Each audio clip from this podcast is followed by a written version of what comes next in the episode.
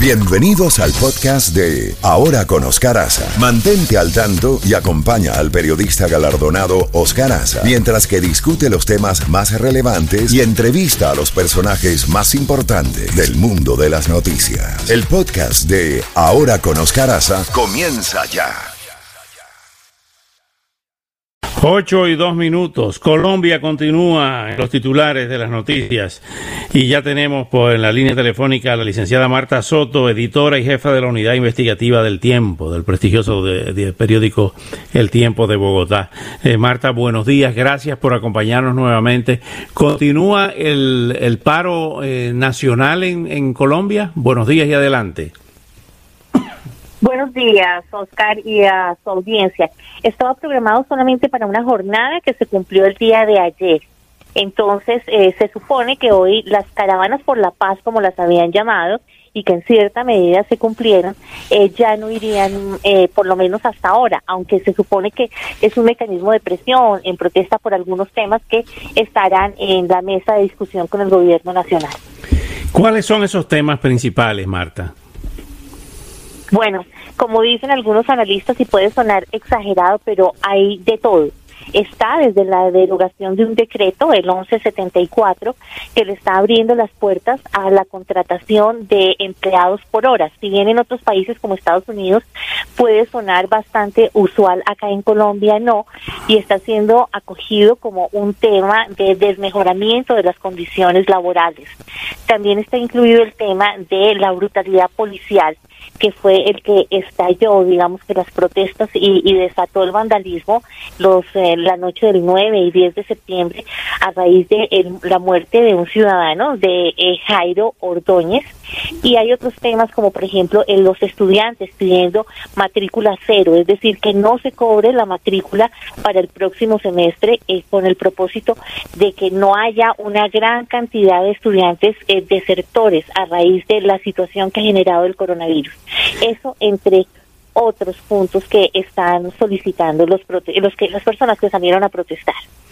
Justamente hablando de los problemas, de la sumatoria de, problemas, Marta, están las matanzas que se produjeron en Nariño y otros lugares de, de, Colombia. ¿Esas matanzas tienen que ver con el narcotráfico o tienen que ver con quizá un proyecto de desestabilización, eh, de provocar la ingobernabilidad del gobierno de Iván Duque?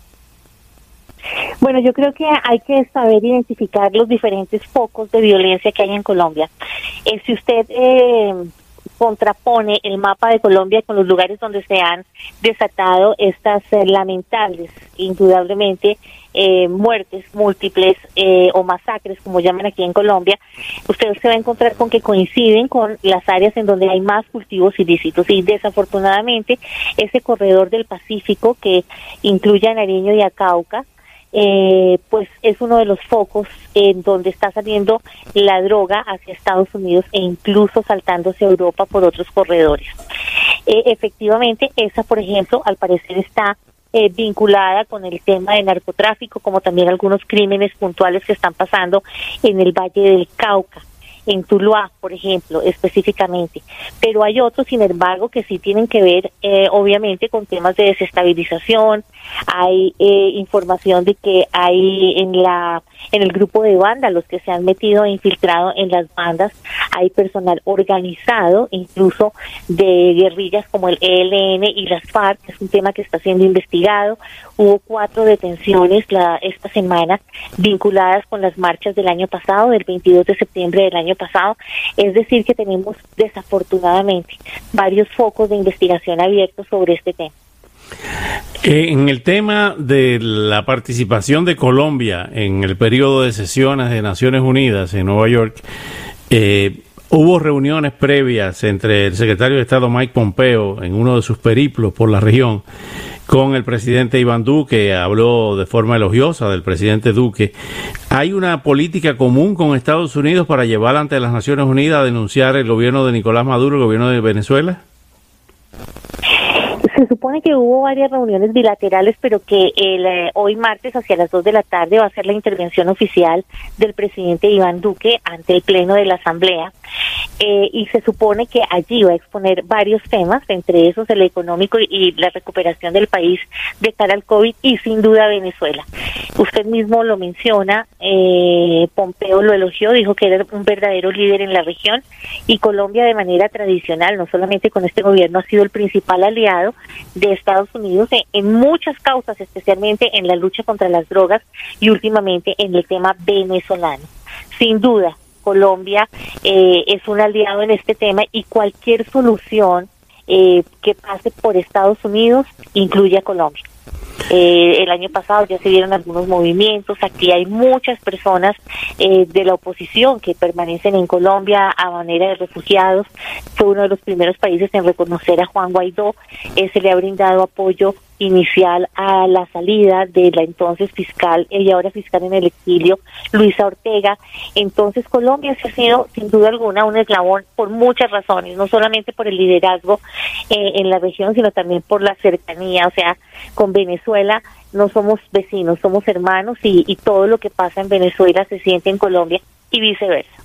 Finalmente, Marta, eh, se hablaba el otro día, hubo un rumor de que se iba a poner en libertad, a, por lo menos en arresto domiciliario, al, expresidente Álvaro Uribe. Eh, ¿Qué hay de cierto en esto? ¿Cuál es el estatus del presidente Uribe en estos momentos?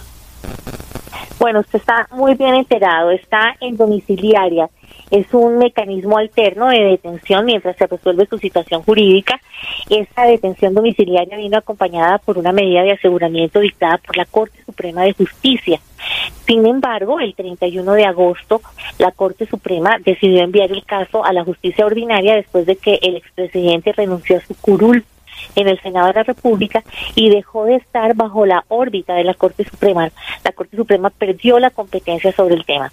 ¿Qué están buscando ahora los abogados? Que en la Fiscalía el caso eh, se inicie de ceros. Si eso sucede, no habría imputación y por ende tampoco medida de aseguramiento y Álvaro Uribe quedaría libre eh, inmediatamente. Pero las víctimas dentro del proceso, como por ejemplo el senador Iván Cepeda, están solicitando que se mantenga la medida de aseguramiento y por ende la detención domiciliaria que está cumpliendo en su finca, en una hacienda que está ubicada en el norte del país, en el departamento de Córdoba. Eh, el, una juez de garantías tiene la decisión hoy eh, de decir cuál de las dos legislaciones se le va a aplicar, si la vieja, la que venía en la Corte Suprema, o la nueve, o la nueva. Y lo digo porque antes es, aquí se llama la ley 600 o la ley 906. Una vez se sepa eh, cuál de esas dos va a seguir rigiendo el proceso en contra del presidente por supuesto soborno a testigos y fraude procesal, se sabrá si permanece o no detenido.